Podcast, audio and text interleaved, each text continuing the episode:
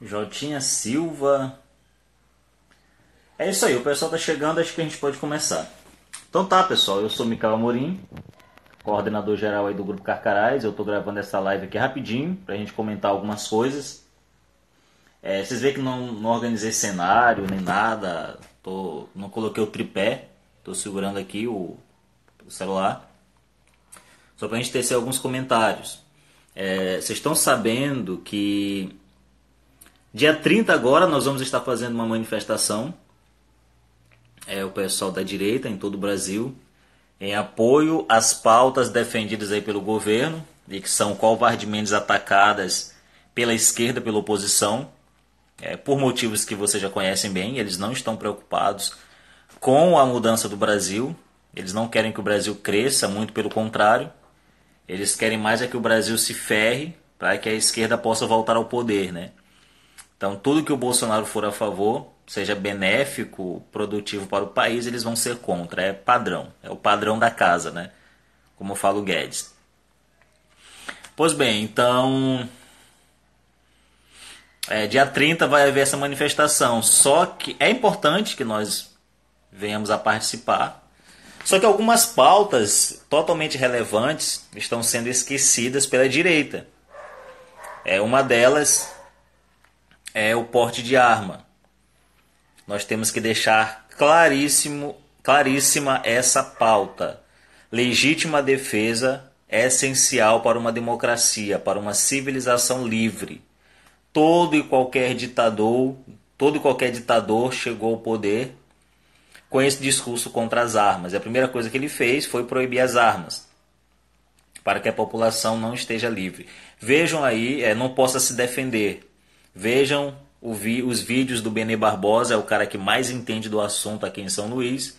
Graças a ele, qualquer debate sobre desarmamento já está ganho, cara. A direita já ganhou. Graças ao Benê Barbosa, que tem feito um trabalho excelente. O cara estudou, o cara entende do que fala. Vejam aí, so, coloquem lá quem não conhece, Benê Barbosa aí no YouTube, tem excelentes palestras. E isso é uma pauta que tem que ser levantada, então é um apelo que eu faço a vocês, né? É, o Grupo Carcarás vai estar na manifestação, levantando essas pautas. Né? A legítima defesa é importante, então vão com cartazes, comentem aí nos grupos que vocês seguem. É, porte de arma, legítima defesa, sofremos um golpe, um golpe contra a democracia ao derrubarem o decreto. Estão querendo derrubar, o decreto ainda está válido, mas está por um fio, está por um fio. Eles estão fazendo de tudo para nos privar desse direito básico. Até um cão, quando machucado, ele revida. Então, todo esse discurso desarmamentista é um discurso totalitário. É um discurso que visa acabar com a liberdade do povo, liberdades básicas, né? Como você é que está na Constituição, né? A legítima defesa sua e de outrem é algo que está na Constituição. Agora, se o Estado garante isso, mas não garante os meios, né? Não adianta nada, é só papel, né? É flatus votis, é você falar ao vento. Então, os meios têm, têm de estar claros, têm de estar garantidos. Então, o cidadão, caso queira, ele tem que ter como se defender, né? Pedro Souza comentando aqui com zoeira. Então tá, pauta do dia 30, pessoal. Legítima defesa a favor do armamento. O Erlen Nogueira é daqui de São Luís, ele entende bem do assunto. É, procurem no Facebook, o Erlen Nogueira, com W, ou aí no grupo do WhatsApp, que ele vai explicar para vocês por que isso é importante. E vejam os vídeos do Benê Barbosa, certo? Então temos que colocar essa pauta. Outra pauta importantíssima é contra a ideologia de gênero. Vocês sabem que estão fazendo de tudo para que o crime de homofobia seja equiparado ao crime de racismo, para que se encaixe na lei que criminaliza o racismo. Nós sabemos que o racismo é um crime bem objetivo, como todo crime tem que ser. A descriminalização é crime. Só que agora eles querem, com aquele famoso jeitinho brasileiro, colocar a homofobia não só como crime, mas como crime racial. Então isso está avançando rápido no Congresso e a direita liberal não está atentando para isso. É, estão deixando isso para segundo plano. É como se a reforma da Previdência fosse mais importante do que isso. E não é. Não é. Então, nós elegemos o presidente Bolsonaro para que ele defenda a causa conservadora. É isso é que é importante. Então vamos cobrar isso. Cobre aí do seu político, do seu deputado, do seu líder de manifestação, certo? É bem lembrado, né? Estão lembrando aqui do menino Juan. Isso tem que ser lembrado, cara. Isso tem que ser lembrado. Um menino de 5 anos foi morto, teve o seu órgão genital cortado, a faca, pela própria pela mãe e pela companheira, que eram lésbicas e militantes do PSOL, em nome da ideologia de gênero. Deceparam o órgão genital do menino para forçá-la a agir como menina e depois mataram. Mataram-no a sangue frio, esquartejaram-no. E a mídia não deu um pio. Falar isso é homofobia. Falar isso é preconceito. Então tem que esconder, né? Tem que esconder. Então, cara, levem cartazes, né? Menino Juan vive, não esqueceremos. Fora ideologia de gênero. Temos que pressionar os políticos para que isso não aconteça. Certo? Então, essa pauta é mais relevante do que qualquer outra pauta que estão colocando por aí nas manifestações. É de importância é, civilizacional mesmo, entende? Se vocês forem ler livros como A Rebelião das Massas, do Ortega C., ou o próprio livro do Mário Ferreira dos Santos, A Invasão Vertical dos Bárbaros, vocês vão ver que como esses costumes destroem a civilização de dentro para fora. E nós estamos realmente sofrendo uma invasão vertical. Agora os bárbaros eles não estão mais extramuros, do lado de fora invadindo a cidade. Não, eles estão intramuros. Eles são fundados, criados no berço da civilização. Vocês veem o que está acontecendo com a Europa. Vocês veem como é que se tornou um antro de. como que o multiculturalismo transformou aquilo ali num reino islâmico. O multiculturalismo, ideologia de gênero, feminismo, tudo isso destrói as bases da civilização. O pessoal do Islã sabe muito bem disso, porque eles têm uma cultura milenar, eles têm uma tradição muito rígida, né? Eles são muito focados em transmitir a sua cultura, a sua doutrina em doutrinar os seus membros. Então lá não tem espaço para feminismo, para gaysismo, para nada disso. Eles se aproveitam da liberdade que o cristianismo criou no Ocidente para adentrar, né, usando esses meios, aproveitando essa lacuna deixada pelo multiculturalismo. Então, quando se nivela tudo e todos, quando se destrói as bases da civilização, a família é uma base civilizacional, a igreja é, é a fundadora da civilização, se você tiver alguma dúvida sobre isso, leia o livro do Thomas Woods Jr., A Igreja Católica Fundadora da Civilização. Há uma série de 5 horas que está no YouTube, legendada. Veja isso daí e pare de falar merda. Certo? A igreja é a base civilizacional. Você concordando ou não. Certo? Então, quando se ataca isso, quando se ataca esses princípios, esses valores, se fica uma lacuna, né? Você destrói o vínculo familiar, né? A mentalidade revolucionária faz isso. Você destrói o vínculo familiar, você destrói a, a, a, o repasse de tradição, de valores, você torna cada geração desligada da geração que passou.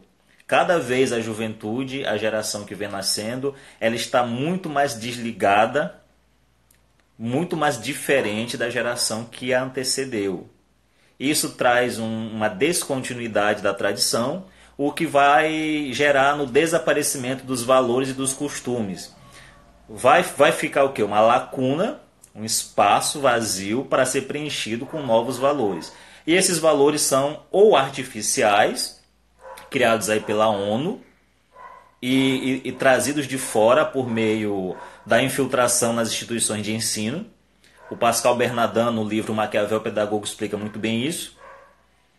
Toda essa agenda educacional, ela é formada, ela é feita, preparada para emburrecer, para tornar cidadãos da nova ordem mundial. Isso já vem da ONU, né? Toda essa agenda da ONU. Então, aí nós acabamos não é, perdendo a nossa soberania. Perde-se a soberania nacional e se adota pseudo-valores que vêm de fora que vem de órgãos é, internacionais que acabam controlando o nosso país. Ou, ou essa lacuna é preenchida por valores de fato. Isso acontece com o islamismo. Então nós temos aí dois riscos é, graves para a nossa civilização. Ou viver uma civilização de valores sintéticos, como o admirável mundo novo, ou vivermos um, um reinado islâmico, né? Governado aí pela Sharia islâmica, onde nós vamos viver em, em uma, uma situação de escravidão porque os islâmicos não negociam valores, né? e o multiculturalismo abre, abre espaço para isso. E foi isso que aconteceu na Europa. Primeiro se dá uma destruição dos valores através da destruição da tradição, a quebra do repasse da tradição. Depois se relativiza tudo. Né? Você primeiro ataca os valores constituídos como nocivos, é, através das, de mentiras, é, é, queima de reputação, é, como aconteceu com o iluminismo. O iluminismo é, surgiu falando mal da Igreja Católica e falando é, mentiras que até hoje são repetidas sobre a Igreja. Depois você relativiza tudo. Você diz que não há uma verdade absoluta, não há valores absolutos. A religião é católica é como qualquer outra, religião cristã é meramente subjetiva, é uma, uma opção individual. O liberalismo é isso, é subjetivismo puro. É um pensamento revolucionário por isso. E quando você nivela tudo, o, o cristão é igual ao satanista, todos devem ter o mesmo espaço no Estado democrático de direito. O único Deus é a religião civil, é a Constituição. Quando você desacraliza tudo, você cria essa lacuna a ser preenchida pela ONU, por valores sintéticos ou por valores como os islâmicos, né? que é o que está acontecendo. Então, defender pautas como é, a, contra o aborto, contra a ideologia de gênero, contra o Estado laico, é muito mais importante que essas pautas liberais. Não que a reforma da Previdência não seja importante, ela é, é, é totalmente essencial que se aprove. Nós temos que lutar para que ela seja aprovada, pressionar o Congresso, os políticos, etc. Só que não podemos negligenciar isso, essa luta cultural, essa guerra a longo prazo, que é o que no fundo, no fundo importa. Certo? Então, pelo amor de Deus, vamos adicionar contra a ideologia de gênero, contra essa lei maluca que quer transformar o crime de homofobia em racismo. Vira algo meramente subjetivo, a lei tem que ser objetiva. Cada crime ele, ele é normativo, ele é uma norma, ele tem que ser uma norma bem estabelecida, para que a pessoa saiba por que está sendo punida e possa não cometer o crime por medo da punição. Quando você transforma isso em algo subjetivo, filosófico, Aí você está destruindo o próprio direito, né? Quer dizer, eu acho que deu uma caída aí, pessoal, mas acho que já voltou aqui. É, eu vou continuar. Se vocês estiverem vendo e ouvindo bem, comentem aí, por favor. Pois bem, é, então, se o gay, com essa nova lei aí, que quer encaixar o crime de homofobia na lei do racismo, se o gay se sentir ofendido, você percebe que o texto da lei é esse, né?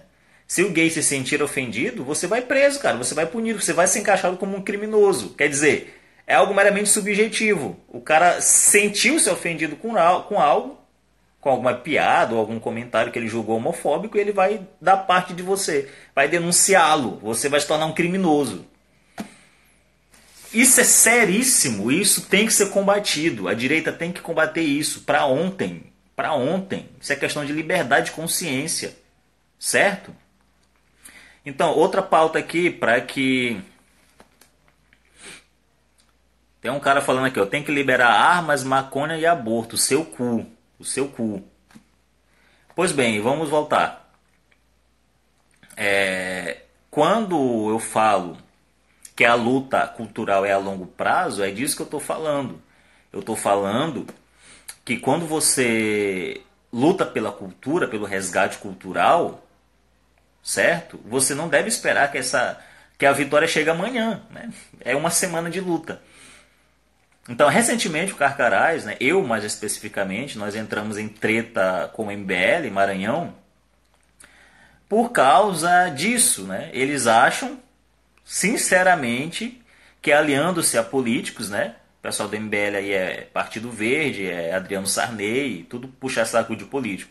Eles acham realmente que se aliando a políticos, você vai ter uma mudança no cenário político de São Luís e do Brasil. Isso não vai acontecer. Isso não vai acontecer por quê? Porque você não pode pedir ajuda para as mesmas instituições que destruíram o país, né? Todas essas instituições que estão aí, elas são cúmplices da destruição cultural deste país. E não é indo babar o ovo deles que você vai resolver alguma coisa. Tudo, na verdade, é como o professor Olavo tem colocado. A guerra cultural, que vai trazer uma mudança real e efetiva para a sociedade brasileira, ela é a longo prazo, ela não é a pequeno e médio prazo. Porque primeiro você tem que formar toda uma elite cultural. Você tem que mudar toda uma geração. E isso não acontece é, é, da noite para o dia. Segundo, que você não mede a, o sucesso de um movimento pelo número de views que ele tem ou pela quantidade de pessoas que saem pulando atrás de um carro de som. Então não é fazendo micareta que nós vamos mudar o cenário brasileiro. A militância de rua ela é importantíssima. Nenhum presidente, nenhum político sobrevive sem essa militância de rua. Agora, a política diária não resolve o problema. A política diária resolve coisas pontuais, específicas e passageiras. Mudanças realmente efetivas têm que ser feitas no âmbito cultural e psicológico. Isso demora para fazer, mas o pessoal tem pressa, pô os políticos carreiristas, é, esse pessoal do MBL é, e o próprio pessoal da, da, da direita que organiza manifestações, eles não têm consciência disso. Muitos deles, né? Óbvio que há exceções. É, eu até falei hoje no meu Twitter, lá no Facebook também, que aqui em São Luís, por exemplo, há grupos pioneiros nisso. O grupo da Livraria Resistência Cultural, por exemplo. Uma só obra editada pela Livraria Resistência Cultural, pelo José Loredo, meu grande amigo, vale muito mais do que 30 manifestações na litorânea. Um autor ressuscitado e trazido de volta para o mercado editorial brasileiro pelo Loredo, pela resistência cultural, é infinitamente superior a você colocar um trio com carro de som na rua. Então, esse pessoal não entende, o MBL não entende o que o Carcarás está fazendo, o MBL e companhia. Eles não sabem, eles não conseguem compreender qual é a, a, a missão do Carcarás, qual é o propósito do nosso grupo e por que nós agimos. É, eles nos medem pelo que eles são, militantes. Eles acham que realmente que pressionando o político na Câmara você vai ter um resultado efetivo a longo prazo. Não vai. É importante? É. Mas isso não define o sucesso de um movimento, o sucesso de uma causa. Todo mundo fala que tem que estudar, que tem que conhecer a coisa, mas ninguém quer sentar a bunda na cadeira para compreender isso. E é o que o Carcarás faz, né? Uma hora alguém tem que começar. Alguém tem que começar com essa porra, né? E a gente tá dando a cara a tapa. Então, em nome de uma, de uma suposta aliança pela direita, a gente não vai negar nossos princípios. Se você espera que o Carcarás faça isso, você está enganado, cara. A gente não vai negar, não. Certo? Pode ter três pessoas no grupo, pode não ter nenhum seguidor na página, mas o que a gente está fazendo é isso. A gente não quer carreirismo. A única coisa que a gente pede de nossos membros é que eles estudem, é que eles compreendam a situação brasileira. Vá lá no nosso grupo, siga a nossa página. A única coisa que a gente pede é isso. A gente não pede voto para nenhum político, a gente não pede apoio para nenhum candidato, nem voto para nenhum de nossos membros. O que a gente tem a oferecer não é cargo político, não é dinheiro, a gente não pede dinheiro para vocês para sustentar é, é, é, é, manifestações nem nada disso. Muito pelo contrário, a gente perde dinheiro com isso, né? A gente tem um apoia-se que ninguém doa. E a gente está cagando para isso, entendeu? A gente quer que você aprenda. A gente, nós estamos aqui para tentar trazer os meios intelectuais necessários para que você seja uma inteligência autônoma. Para que você consiga estudar sozinho e compreender sozinho as coisas. É o que a gente tenta fazer lá no COF, no curso do professor Olavo. E a gente traz isso para o Maranhão, traz isso para São Luís, para os nossos membros. Certo? É esse estudo da cultura brasileira. Quem desse pessoal do MBL aí leu Gilberto Freire? Certo? Quem, quem, quem leu Casagrande Senzala? Você, você conhece o Brasil, cara? Você não conhece o Brasil. Você está fazendo o quê? Cala a boca. O que, que você está falando? Você leu o Padre Antônio Vieira? Você leu o Padre Leonel Franca? Você leu Júlio, Júlio Maria de Lombardi, Júlio Maria Cordeiro? Você leu Dom Vital? Você sabe o papel da maçonaria nessa degradação cultural, perseguição da igreja? Pô, você fica esperando é que a política resolva os problemas que ela mesma criou. Você não percebe como que isso é doentio? Vocês vão pedir ajuda para as mesmas instituições que destruíram a política brasileira. Isso nunca vai resolver o problema. Isso é amor de sopra. Aí, claro, chega políticos experientes, aproveitadores, o pessoal da família Sarney, o pessoal da oposição, o pessoal do PSL, chega todo mundo aproveitador e vai transformar vocês em eleitores. É só isso que eles querem, né? Aliás, é o que vocês querem também, né? Isso aqui eu falo para o MBL e grupos similares, né? Eu não falo, eu não odeio o MBL, como falo ao ódio do Carcarás ao MBL.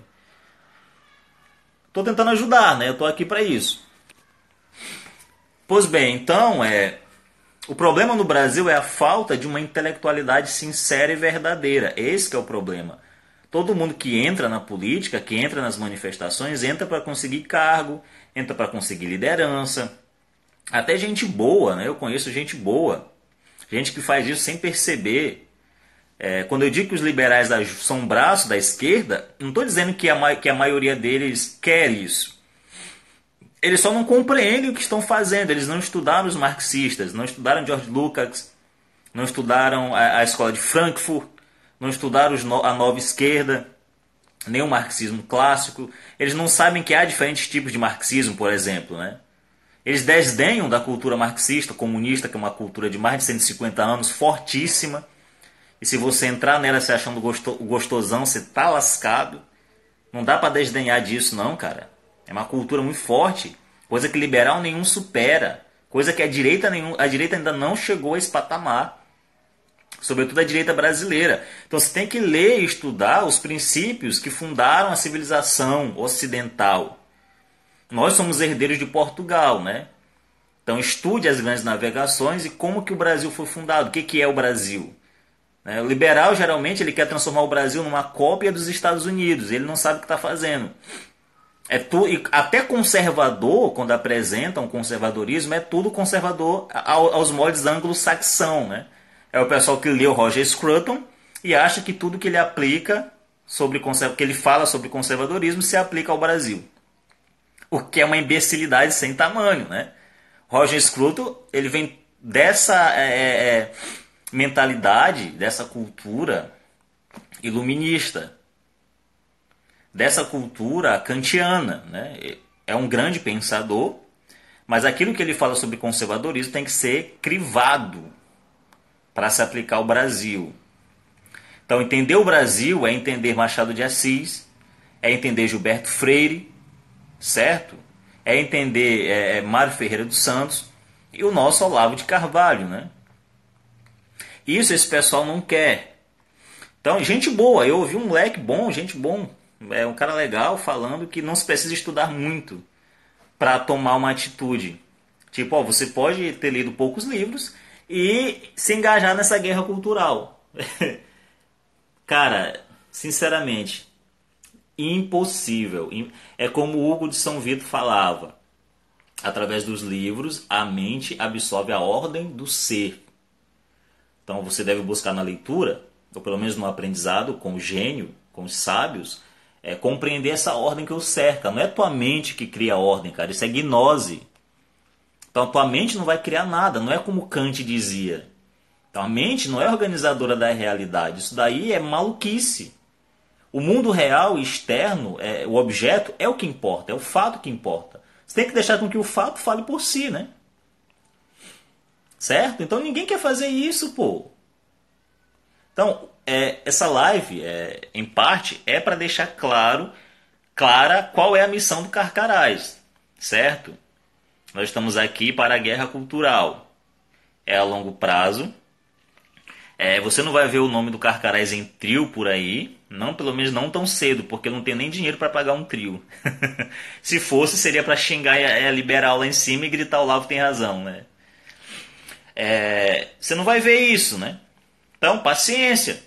Paciência. O sucesso de uma causa, de um movimento, não se dá pelo número de views, nem pela quantidade de pessoas que saem pulando atrás do carro de som. Não é isso que se dá. Tem que medir isso aí a longo prazo. É o impacto que isso tem na cultura, na história. Você tem que pensar daqui a 50 anos o que, que vai acontecer. Quando você estiver morto, enterrado, o que, que vai acontecer? Se essa ação que você está fazendo agora vai ter alguma relevância lá. Né? Quantos políticos é, você lembra que viveram há 100 anos atrás? Você não conhece nenhum. Quantos nomes não passaram pela política maranhense há 20 anos atrás? Quem é lembrado hoje em dia, né? O que eles fizeram lá, né? Garantiram dinheiro para eles. Ajudaram eles e a família deles, alguns amigos, que é o que o pessoal faz hoje. Isso não é guerra cultural, cara. Entendeu? Veja João Lisboa, por exemplo, né? Veja as obras, o que João Lisboa conseguiu fazer. Certo? É, então se inspire no João Lisboa. A propósito, pessoal, dia 29, um dia antes da manifestação, que vai ser dia 30, dia 29, sábado, às 16 horas, na Praça João Lisboa, o Grupo Carcarás estará realizando um aulão junto aí com o pessoal do Círculo Monárquico é, Maranhense. Então vejo vocês lá, 16 horas, Praça João Lisboa. Mais informações a gente vai dar no decorrer da semana em nossas redes sociais. Certo? Vamos fazer o que realmente é relevante. É, pois bem, eu vou já encerrar aqui. Foi só um papo bem rápido. Então é isso, pessoal. É não acreditar nas instituições, certo? É, esses meninos aí que estão entrando na política agora, eles não sabem o que estão fazendo. Eu não tenho maturidade para entrar na política, né? Eu, eu me incluo nesse papel. Mas eu sei disso, né? Infelizmente, a maioria desses moleques acham que podem mudar o mundo. Eles vão ser engolidos pelo sistema, engolidos pelo establishment. Muitos deles, o establishment vai atrás para conseguir comer com farinha. Outros poupam o trabalho dos políticos e vão lá entregar a bundinha liberal para que os políticos possam comê-la. É o caso do MBL. Certo? Então, isso não é mudança alguma. Você está apenas substituindo algumas pessoas do establishment, do estamento burocrático, como chamava o Raimundo Faoro, por outras. É isso que você está fazendo. Você quer, na verdade, fazer parte do establishment, não lutar contra ele. Isso não vai mudar nada, as coisas vão ficar como estão. Então, tem um texto do Olavo que eu vou terminar lendo aqui para vocês.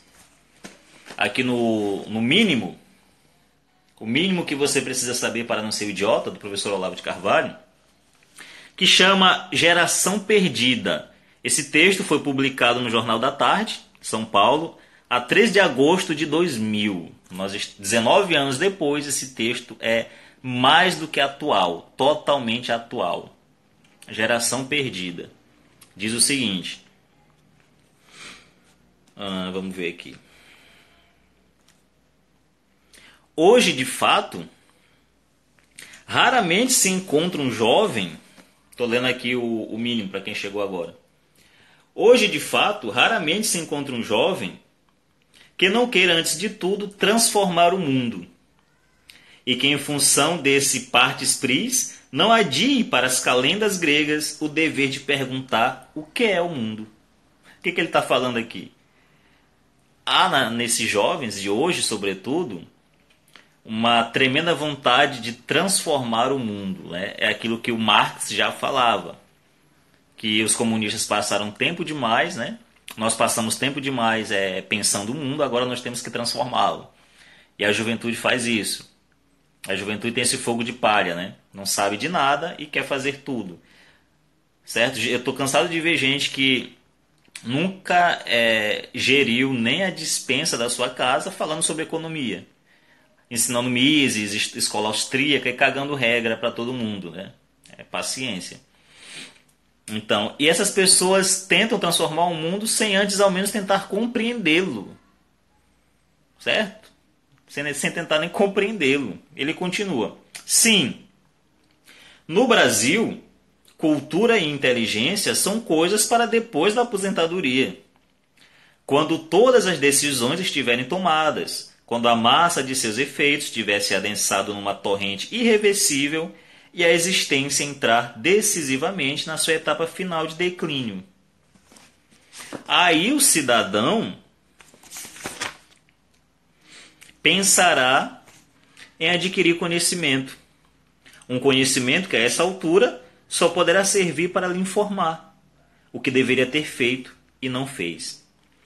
Antevendo as dores inúteis do arrependimento tardio, ele então fugirá instintivamente do confronto, abstendo-se de julgar sua vida à luz do que agora sabe. Opa, o que, que é isso? Olavo sendo Olavo, né, cara? O jovem, é, deixando sempre o conhecimento para mais tarde, para depois, para depois, depois da aposentadoria. Ele já antevendo esse arrependimento, porque quando ele chegar lá ele vai ver é, como Boécio, né, que não ter tempo para os estudos é uma burrice sem tamanho, porque esse tempo não volta nunca mais. Porque se você não se dedicar agora, com o tempo que você tem, ainda que seja pouco aos estudos, você nunca vai ter tempo. Então, ele, para tentar livrar-se desse arrependimento que ele vai ter no futuro, ele já chuta o balde desde agora, né? Já não estuda, já não usa o tempo que ele tem agora e já não vive a sua vida de acordo com o que ele sabe agora. É o nome do livro que estão perguntando aqui é é o mínimo, cara. O mínimo que você precisa saber para não ser um idiota, do professor Olavo de Carvalho, nosso filósofo e professor. E ele continua: Embalsamado num nicho de diletantismo estético, o conhecimento perderá toda a sua força iluminante e transfiguradora, reduzindo-se a um penduricalho inócuo, adorno inofensivo de uma velhice cariorda. Eis onde termina a vida daquele que na juventude, em vez de esperar até compreender, cedeu à tentação lisonjeira do primeiro convite e se tornou um participante um transformador do mundo. Alguma semelhança com essa direita de hoje? A direita ejaculação precoce que tenta mudar o mundo sem compreendê-lo? Continuando aqui. Eu também caí nessa, que o Olavo falando. Eu também caí nessa. Mas tive a sorte de minha carreira de transformador do mundo ser detida Logo no início, por uma chuva de perplexidades paralisantes que me forçaram a largar tudo e a ir para casa pensar. Acossado de perguntas que ultrapassavam minha capacidade de resposta. Fui privado pelo bom Deus da oportunidade de tentar moldar o mundo à imagem da minha própria idiotice. Mas essa sorte é rara. O Brasil é o país do gênio prematuro degradado em bobalhão senil logo na primeira curva da maturidade. Quando contempla esse circo decrépito de revista Bundas, onde cômicos enferrujados se esforçam para repetir as performances de 30 anos atrás, que na sua imaginação esclerosada se petrificaram em emblemas estereotipados de vida e juventude. Quando, lendo Caros Amigos, Vejo homens de cabelos brancos se esfalfando para recuperar sua imagem idealizada de patota juvenil dos anos dourados. Não posso deixar de notar que em todas essas pessoas que falam em nome do futuro, o sentimento dominante é a saudade de si mesmas.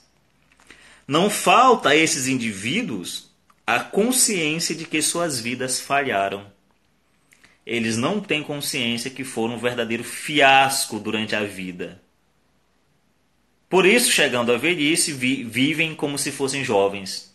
Tudo que eles resta é a saudade de uma juventude idealizada, onde eles julgavam-se capazes de transformar algo.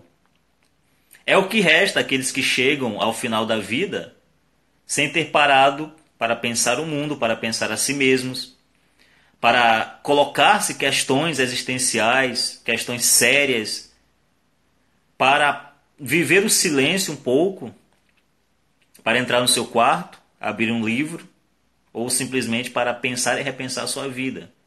A esses que não tiveram tempo para essas questões, resta o arrependimento. Resta idealizar um passado que nunca existiu.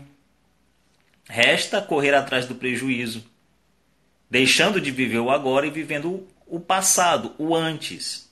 Porque supostamente nele a pessoa era útil.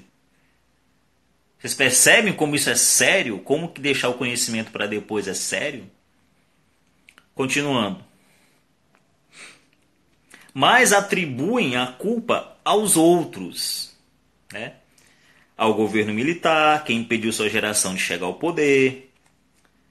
No entanto, a desculpa é falsa, porque mal ou bem eles estão no poder. Eram jovens militantes, hoje são deputados, são catedráticos, são escritores do sucesso, são formadores de opinião. Isso aqui ele está falando em 2000, quando o estamento burocrático era composto só pela esquerda. A mesma coisa está acontecendo com a direita hoje. Todo esse pessoal que estava nas manifestações, sobretudo os liberais, Hoje são o quê? Deputados, jornalistas de, de, de influência, estão ocupando os lugares que antes era da esquerda. E cometendo o mesmo erro. Mesmíssimo, eu não conheço ninguém desses liberais que não acha que está mudando o mundo, né? E pior ainda, que não acha que pode fazer isso através da política diária ou fazendo alianças ou sendo de partidos políticos, concorrendo a eleições, a cargos políticos, fazendo parte do establishment, achando que assim estão lutando contra ele. Terminando. Por que então lambem com tanta nostalgia e ressentimento as feridas de sua juventude perdida?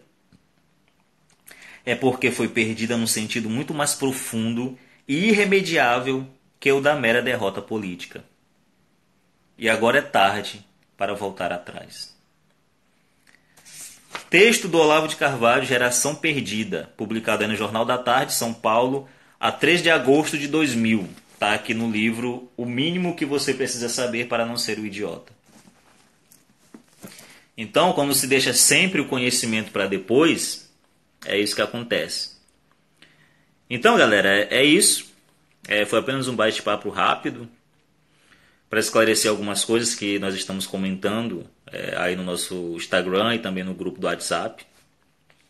Quem quiser entrar no grupo do WhatsApp, é, mande um PV aqui no, no direct, aqui no Instagram, que a gente manda o link. E é isso.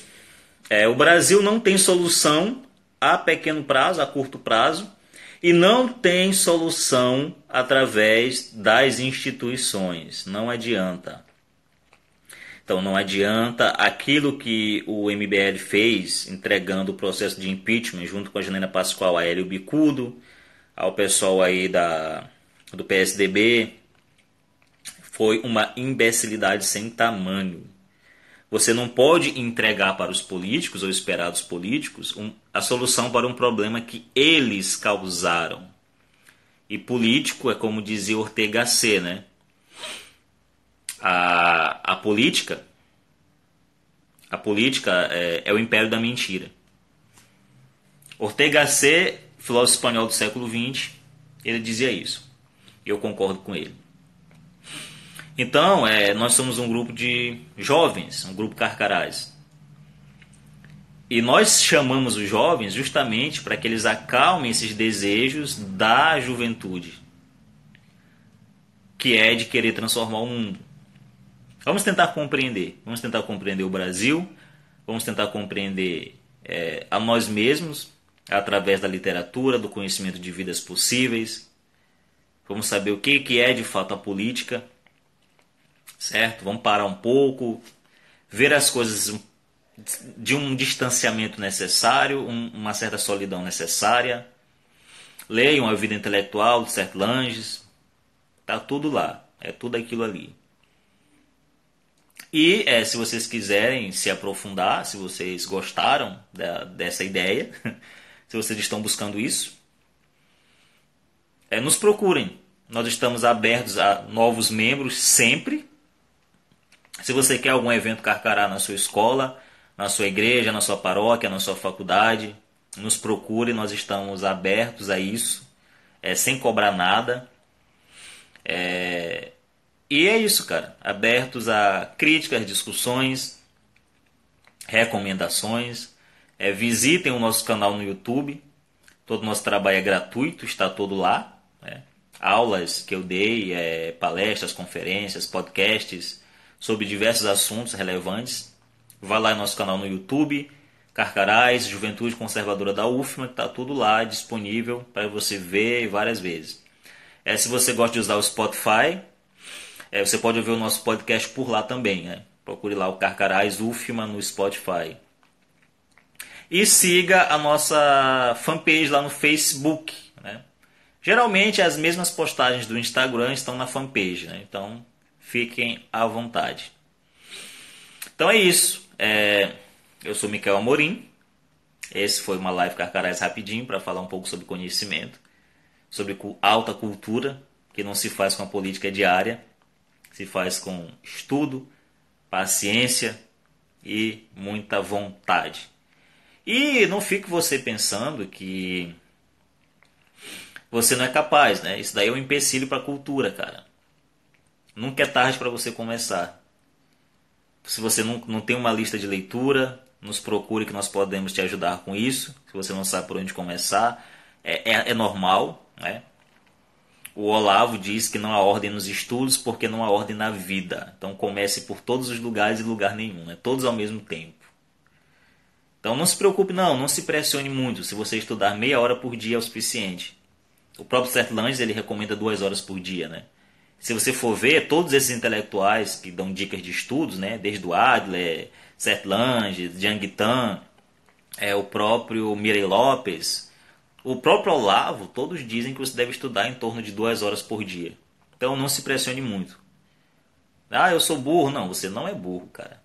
Ah, eu sou muito jovem, eu acabei de sair do ensino médio, não sei nada disso. É, tudo que você precisa é uma coisa: vontade.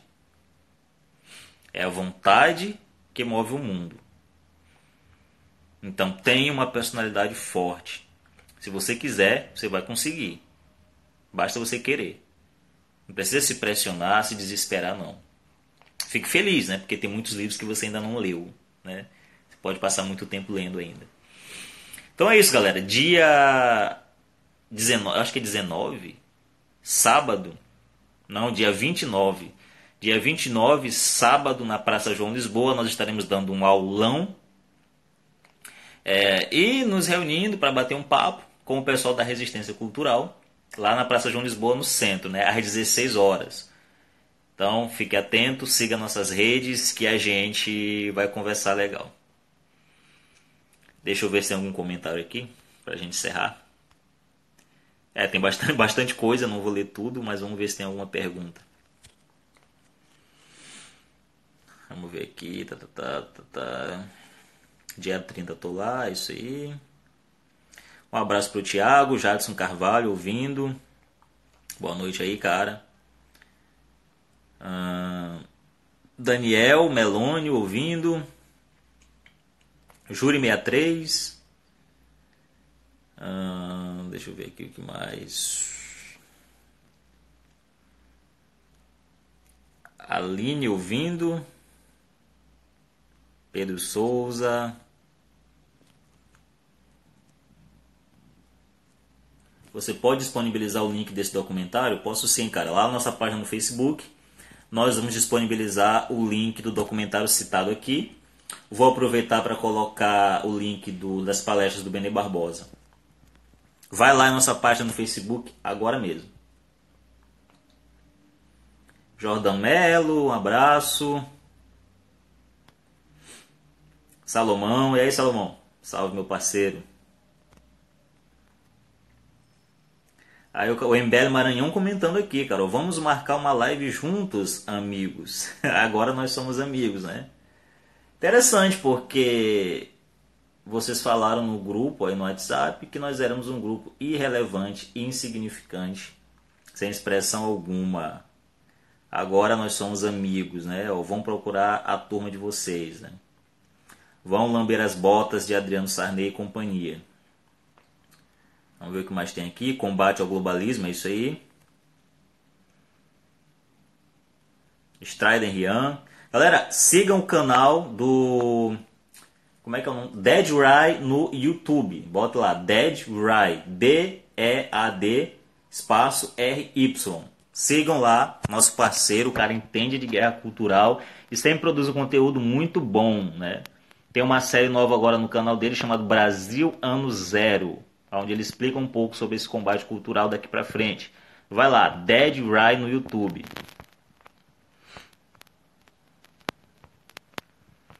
Vamos ver aqui.